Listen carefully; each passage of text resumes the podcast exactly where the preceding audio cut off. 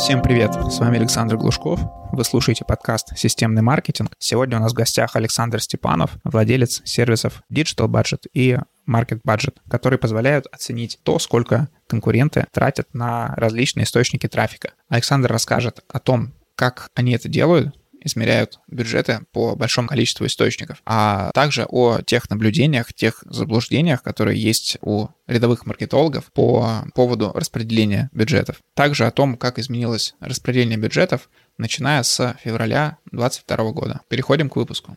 Саша, привет. Расскажи о себе и о сервисах, которыми ты владеешь. Привет, меня зовут Александр Степанов. У меня есть несколько направлений бизнеса, которыми я занимаюсь. Самое основное – это сервис Digital Budget. Это сервис по анализу затрат на рекламу в интернете. В нем есть несколько подпроектов, э, но о них я, наверное, чуть позже расскажу. Там затраты на маркетплейсы, затраты на соцсети.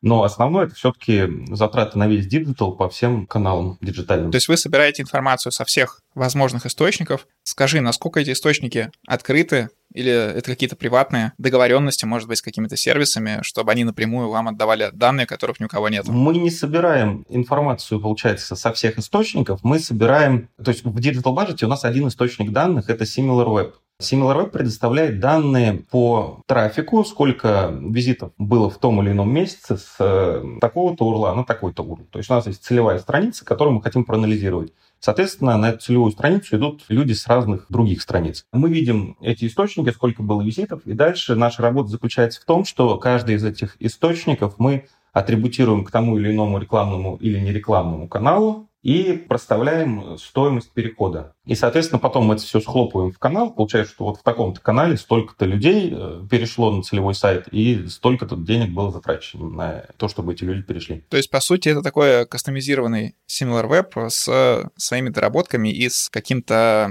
с компиляцией с какими-то другими данными. Да, более того, там данных самого SimilarWeb там, в принципе, в итоговом нашем продукте и нету.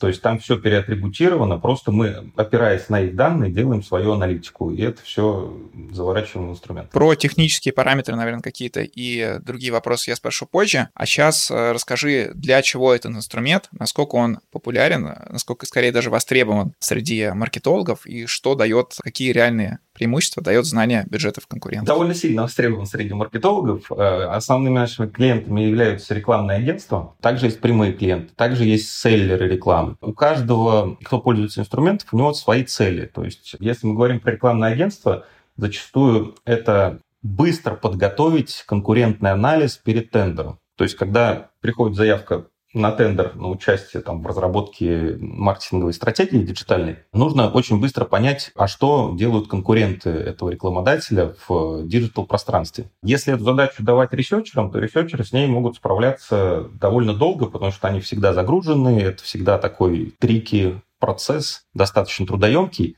и не всегда на тендере есть на это время. А Digital Budget позволяет э, очень быстро, ну, буквально там заводишь 5 сайтов или 10 э, конкурентов, и смотришь, что они делают в каких каналах в разрезе помесячно. Смотришь, какие бюджеты, и понимаешь, там, в каком-то конкурентном пространстве пытаешься какую-то рекламную стратегию предложить. То есть просто быстро и удобно. Если мы говорим про селлеров, например, то селлеры используют наш инструмент как анализ того, насколько много в каком канале какой рекламодатель покупает рекламу. То есть, по большому счету, это приоритизация отдела продаж. То есть, вот там был рекламодатель, он не закупал контекстную рекламу, стал закупать. Если мы продаем контекстную рекламу, побежали к нему предлагать свои услуги. А насколько точны у вас эти данные? Потому что вот ты говоришь, что вы представляете стоимость клика, где вы эту среднюю стоимость клика берете. Понятно, что по Яндекс.Директу или там Google Ads есть свои прогнозаторы, а у вас на сайте написано, что и, например, из программатиков у вас есть э, данные, и, например, по там онлайн-видео. Мы привлекаем экспертов с рынка, которые занимаются закупкой рекламы. И когда мы хотим опросовать какие-то источники трафика, то мы, как правило, делаем категорийно. То есть есть, например, товарная категория, ну, например, автомобили. А в этой товарной категории у нас заведено 200 целевых сайтов. Мы берем топ источников трафика, которые ведут топ по визитам суммарно на все эти сайты. И у нас получается такая большая-большая табличка, в которой все источники трафика, которые ведут вот на эту товарную категорию. Как правило, более 90% трафика ведется с топ одной-двух тысяч источников. Поэтому нам для того, чтобы достаточно точно оценить категорию, нам нужно вручную проценить вот эту одну-две тысячи источников на каждую товарную категорию.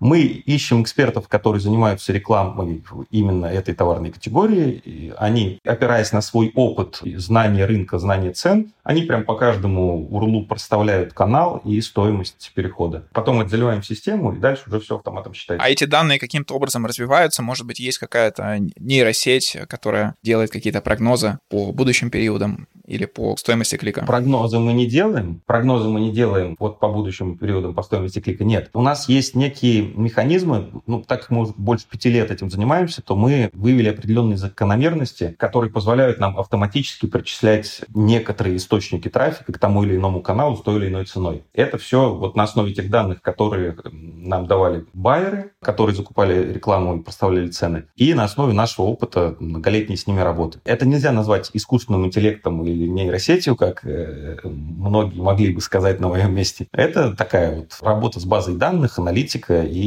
попытки алгоритмизировать то, что мы делаем. По обратной связи от клиентов, насколько точна эта информация, потому что я, когда использовал различные прогнозаторы, отдельные там в рекламных системах, либо какие-то сервисы по там, анализу сайтов, я всегда первым делом загонял туда свои какие-то проекты, свои сайты или те проекты, где я знаю бюджет и там реальную стоимость клика, и смотрел уже, насколько там близко было это попадание. По некоторым сайтам почему-то попадание больше, чем по другим. Возможно, от того, что более широкая тематика, более там высокочастотные ключевые слова и легче посчитать, что у вас по поводу точности? Все очень по-разному. Мы вот когда только начинали развитие инструмента, мы прям сильно заморачивались, хотели, чтобы у нас все сошлось э, реальными бюджетами. Но потом, когда мы стали искать причины расхождений, мы поняли, что их там в целом две. Одна причина – это SimilarWeb не всегда точно определяет данные, ну, потому что это все-таки сторонний инструмент, сторонний мониторинг, он не находится внутри сайта, он не знает досконально, что там происходит, поэтому это все равно эстимация какая-то. Вторая причина – это проставленные цены. И если с проставленными ценами, то есть там достаточно тяжело ошибиться в разы,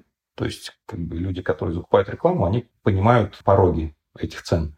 То вот что касается оценки трафика, это прям там бывают расхождения в разы. Поэтому здесь вот очень по-разному. Мы опираемся в основном на знания о рынке, получая обратную связь от наших клиентов, ежегодно выпуская рейтинги, и дальше мы эту оценку каждый год калибруем но нету какой-то там процент отклонения, такого показателя вывести не получилось у нас. И опять же, если сайт очень, у него маленькая посещаемость, то там отклонения могут быть намного больше. Если сайт с большой посещаемостью, там отклонения меньше. Кстати, всегда было интересно, откуда берет данные SimilarWeb. Кажется, что это похоже на Google аналитику, но эти данные сильно расширены. Возможно, какие-то с провайдеров они собирают информацию о хитах. Да, то есть прям доскональная информация, она не то чтобы сильно раскрыта, но в нашем общении, когда мы с ними разговаривали, они говорят, что у них очень много источников данных. Это и различные плагины, и провайдеры интернета, и интеграции с аналитическими системами. То есть у них прям отдельное направление – это работа с данными и с поставщиками этих данных. Поэтому источников у них очень много, и они их как-то воедино сводят и алгоритмически там, взвешивают и выдают э, цифры. Хорошо, смотри, у вас есть очень много данных э, по, там, по всему рынку digital рекламы. Расскажи какие-то топ-5 э, самых распространенных мифов. Например, всегда был такой миф, что распределение бюджетов там на ТВ, он там до сих пор еще там в 3-4 раза выше, чем закупки рекламы в интернете. Так ли это или нет? Уже не первый год это не так. То есть интернет-бюджеты, они растут с каждым годом а бюджеты телека с каждым годом не растут. Поэтому это прям точно не так. По поводу мифов, ну, я не знаю, мы больше как-то опираемся на цифры наши и там цифры, которые мы анализируем по обратной связи с клиентами. И так как мы работаем с большим количеством агентств, с большим количеством товарных категорий, то мы как-то вот не сталкивались с какими-то едиными мифами для всех. Я часто слышал, что там вот в этом направлении такая реклама не будет работать. Я всегда к этому отношусь очень скептически, потому что у кого-то не будет, у кого-то будет. И вот э, в целом у меня к мифам такое отношение, что любые мифы нужно их в целом проверять и тестировать какие-то гипотезы, и там можно наткнуться на очень эффективный рекламный канал. Возможно, я просто не сильно обращал внимание на эти мифы. А какую динамику вы видите по перераспределению бюджетов, особенно после вот э, февраля 2022 года, когда закрылась возможность покупать Facebook, Google, Instagram. Куда ушли бюджеты и видите ли вы это уже или еще нет? Какой у вас лак? Мы это видим, мы это видим, как перетекают бюджеты с одних площадок на другие, но так как все-таки в основном мы анализируем затраты рекламодателей, а не, как сказать, не заработок площадок, то вот мы больше обращаем внимание как раз на то, как изменились затраты рекламодателей. И здесь там, ни для кого не секрет, что очень большое количество рекламодателей, они попросту свернули все свои рекламные активности. Это по-разному касается разных товарных категорий, то есть, там, грубо говоря, в первые дни пропали все объявления автомобилей с фиксированной ценой. То есть как только какие-то волатильности на валютных рынках, они все поняли, что нельзя рекламировать машину за миллион сто, потому что завтра она может стоить 2 500.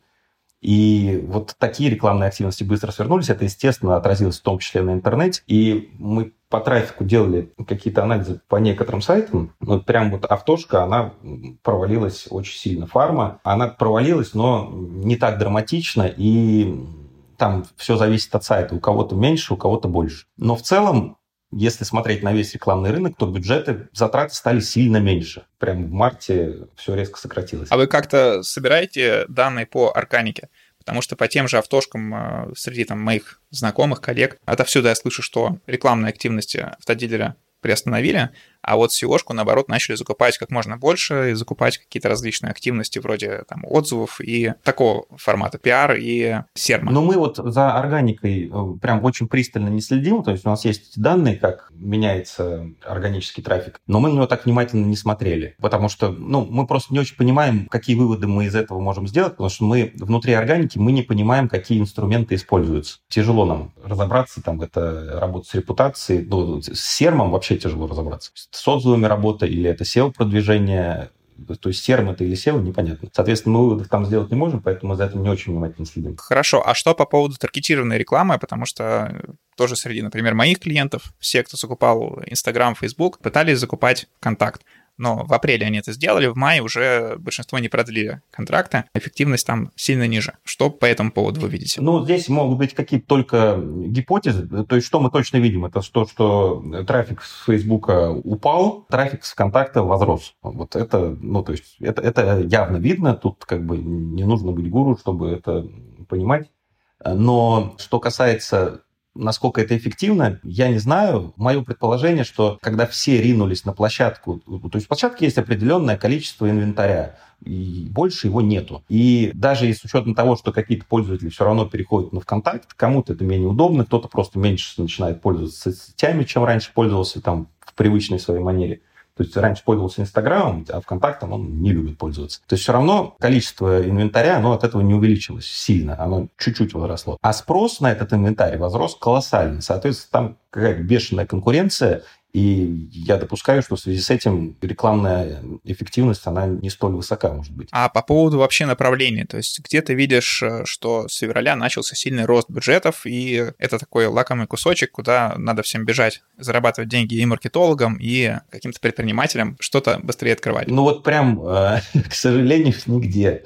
То есть вот потому что мы видим, вот такого лакомого кусочка я не увидел нигде где нужно бежать, и прям вот туда кто-то стал тратить э, уйму денег, и это супер классно. Опять же, у нас инструмент основан в основном на анализе десктопного трафика, и все-таки достаточно больших площадок, ну, больших целевых сайтов. Есть другие инструменты, которые работают там исключительно в мобайле, ну, не исключительно, в большей степени в мобайле. Например, Telegram, который запустил недавно рекламную платформу, мы тоже там делали анализ, сколько они на этом могли заработать, сколько на это могли потратить рекламодатели. И я вот думаю, что сейчас вот те инструменты, которые владеют большой аудиторией, к которым еще люди не привыкли, так или иначе нужно очень быстро под них адаптироваться, искать какие-то возможности рекламы там, и вот там э, будет лучше, чем в традиционных инструментах. То есть вот из того, что приходит на ум сразу, это Telegram, я думаю, что имеет смысл как минимум обратить внимание. Плюс второй момент – это как раз-таки вот то, что немного мы затрагивали про серм. Но только не чисто серм, а именно репутационный маркетинг, работа с репутацией во всех возможных каналах. Вот туда нужно обращать внимание. Также нужно обращать внимание на работу с данными о клиентах. То есть это всевозможные CDP-платформы, CRM-системы, сбор данных с различных источников и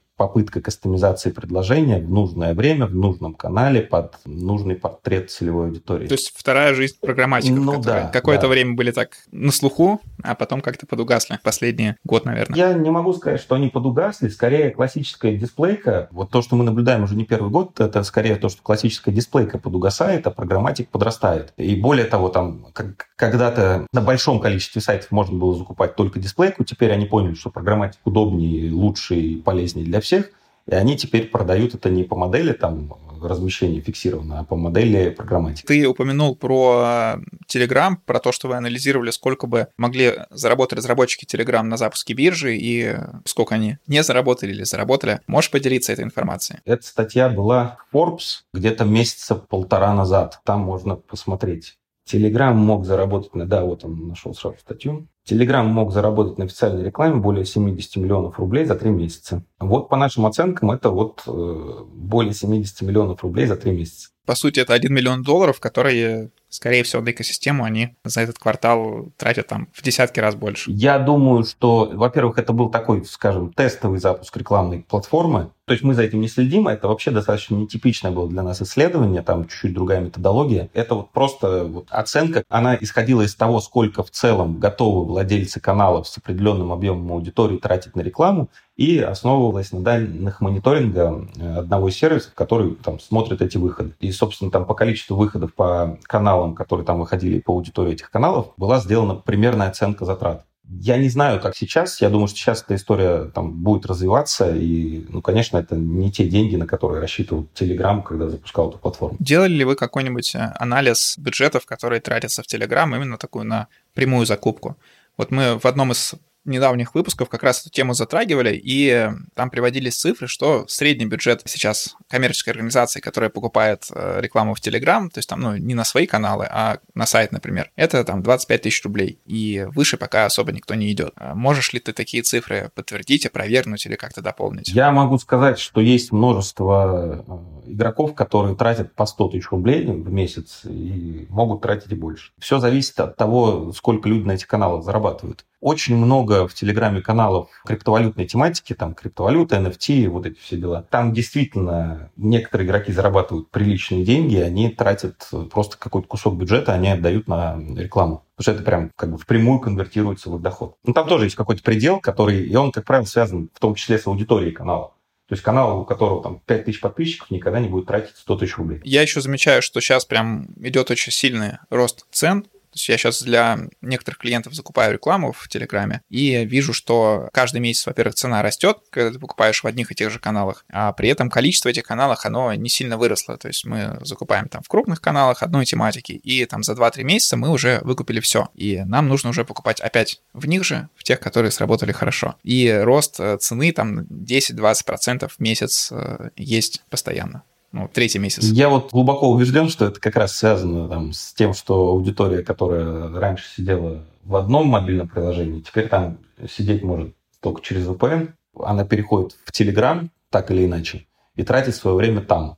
Соответственно, активность в каналах возрастает, количество каналов не сильно увеличивается, в которых можно что-то эффективно купить. При этом, естественно, там, на повышенном спросе они поднимают цены. Мы с тобой разобрали RU-сегмент. А анализируете ли вы бурж или не знаю, может, отдельно Европу или там США? Нет, нет, нет, нет. У нас данные только по ру-сегменту. Никаких там заграничных историй мы за ними не смотрим. А почему? То есть это же достаточно актуально было бы продавать э, да, весь мир такой продукт. Да, да, да. Это очень большой рынок, все там здорово, но там другая ситуация с э, рекламным инвентарем, с его потреблением и с аналитикой. То есть, например, если мы говорим про Европу и Штаты, достаточно большие рынки, на которые классно было бы выйти с каким-то инструментом, там намного больше объем денег, чем у нас в стране в рекламном рынке. Но если грубо говорить, у нас там в интернет-сегменте есть много российских игроков, и присутствует много зарубежных игроков. Там ситуация чуть-чуть другая. Там у них есть, э, грубо говоря, Facebook, Amazon и Google. И вот все, что связано там с контекстной рекламой и всяческими программатиками, это Google – все, что связано с маркетплейсами, это Amazon, все, что связано с соцсетями, это Facebook. И, то есть, им, в принципе, там это глубокая аналитика по площадкам, атрибуция им не очень нужна, они пользуются отчетами вот этих вот поставщиков инвентаря и индустриальными, и им этого в принципе достаточно. У нас такая ситуация невозможна, потому что у нас только своих игроков. ВКонтакте, Mail э, со всеми одноклассниками, они продают различный инвентарь, кучу видеохостингов различных наших. А, ну там еще, опять же, YouTube, тоже Google, а у нас это все чуть-чуть разные игроки, и от какого-то одного поставщика инвентаря получить индустриальную аналитику, которая тебе даст ответ на все вопросы, практически невозможно. Но там это возможно. Ну, кстати, это один из интересных таких кейсов, что в России у многих американских компаний не получилось завоевать рынок, как они завоевали рынок а, в Европе там, в той же Германии или там, в Великобритании, где есть только Google. А у нас есть Google, Яндекс и много чего еще. Да, это связано с тем, что в России технологии очень сильно развиты. То есть даже если посмотреть на банки, то есть там один из лучших финтехов в мире это наш банк, Яндекс, он с точки зрения российского сегмента, на мой взгляд, лучше, чем Google, ищет лучше в силу специфики языка. Но ВКонтакте просто вовремя вошел и завоевал огромную популярность тоже. Ну, то есть у нас прям с точки зрения технологий страна развита достаточно сильно. Именно интернетных технологий. Да, и кроме этого маркетплейса у нас э, не Amazon, а у нас есть и Wildberries, и Озон, и Market и, маркетплейсы. и Wildberries, Озон, Сбермегамаркет, да, вот как бы про маркетплейсы пришла пора рассказать. Но мы начали с Wildberries, потому что он для анализа самый простой оказался, именно для технического анализа. Мы сделали достаточно простой инструмент. Вы изучаете именно трафик, который закупается внутри Wildberries, да? Через рекламные инструменты. Да, ну мы даже изучаем не трафик, а мы изучаем показы баннеров в различных плейсментах. То есть мы каждый час собираем по всем страницам Wildberries, пробегаемся и смотрим, в каких плейсментах какие баннеры висят. У нас есть прайс Wildberries, в котором сказано, сколько какой плейсмент стоит и какой там можно купить размещение там, минимально на сколько дней. Соответственно, вот эти все данные, собирая и анализируя автоматически, мы понимаем, что вот такой-то бренд купил вот в этих местах баннеры и затратил на это столько-то денег за такой-то период. Мы это собираем прямо ежедневно, ежечасно, наверное, с ноября. И как какой у вас там тренд все это время? Ну, мы вот там прям не следили за трендом. Особенно мы не посмотрели, вот почему-то на Wildberries мы мало внимания обратили. Но я знаю почему. Потому что этот инструмент, он сейчас только вот зародился, и мы его сейчас пытаемся развивать. И одного маркетплейса недостаточно для того, чтобы успешно продавать его всем заинтересованным игрокам. То есть у нас его покупают несколько игроков, которым именно интересен Wildberries. Очень многим интересен Озон и интересен Сбер Маркет, но мы, вот они только сейчас в процессе разработки. Поэтому мы не очень внимательно следили за трендами. Такой еще достаточно узкий сегмент. Не обращали туда пристального внимания. У меня есть два наблюдения по этому поводу. Они такие абсолютно косвенные и как бы, с высоты первого этажа, потому что во-первых, многие мои клиенты, которые интернет-магазины, они за последние два года ушли в полностью маркетплейсы, потому что стоимость э, рекламы там для них сильно дешевле. То есть они оставили там сайт, может быть, как такой запасной вариант, но если раньше сайт генерил 80-90% продаж, то сейчас это 10-20% продаж. И второе мое наблюдение, вчера я ехал по э, Щелковскому шоссе, и там висел баннер, такой билборд стандартный, с рекламой какого-то отдельного товара на Wildberries. Если закупают рекламу на билбордах, скорее всего, общие бюджеты их растут. То есть им не хватает там инструментария веб. Если говорить про такие, как сказать, большие тренды долгосрочные, то да, очевидно, что сейчас Э, если какой-то там предприниматель хочет продавать свой товар в интернете, то он э, раньше в первую очередь бежал и собирал интернет-магазин, пытался собрать, а сейчас это просто не нужно, потому что тебе не хочется настраивать логистику, не хочется настраивать лидогенерацию. Ты должен просто зайти на несколько маркетплейсов, которые подходят под твой товар, или на один, правильно сделать карточку товара, правильно ее продвинуть. Под это уже есть методологии, есть куча даже обучающих курсов. И открытой информации в интернете полно, как правильно продвигать карточки товара. И просто протестировать любой товар, не создавая интернет-магазин, не налаживая логистику, не заморачиваясь с тем, как принимать платежи с карточек там через какой-то эквайринг. То есть это все уже инфраструктура маркетплейса обеспечивает. Поэтому, конечно, маркетплейсы так или иначе будут расти, а интернет-магазины, вот, как сказать, которые независимые, ну, сейчас нет смысла новые делать особо. То есть старые, понятно, что они останутся, Но даже старые, э, они все равно уже тоже часть товаров их стараются продавать на маркетплейсах просто потому, что аудитория там привыкла их покупать. И очень крупные бренды в маркетплейсах тратят существенные уже деньги на продвижение, потому что они понимают, что там сидит их аудитория, и этой аудитории удобнее найти какую-нибудь косметику крупного бренда там. И дешевле показать баннер, пусть задорого, но его увидит сразу очень много людей и придут купить. Кстати, какие ты можешь выделить, как я спрашивал про веб, также и про маркетплейсы, какие ты можешь какие-то крупные, может быть, категории или группы товаров выделить, которые, которых прям отличный рост, и там рекламодатели сейчас заливают бюджетами все. Я точно могу сказать, что по сравнению с, с другими категориями на маркетплейсе, вот что касается именно Wildberries, то есть про Озон не знаю, там, скорее всего, как-то это может быть техника, но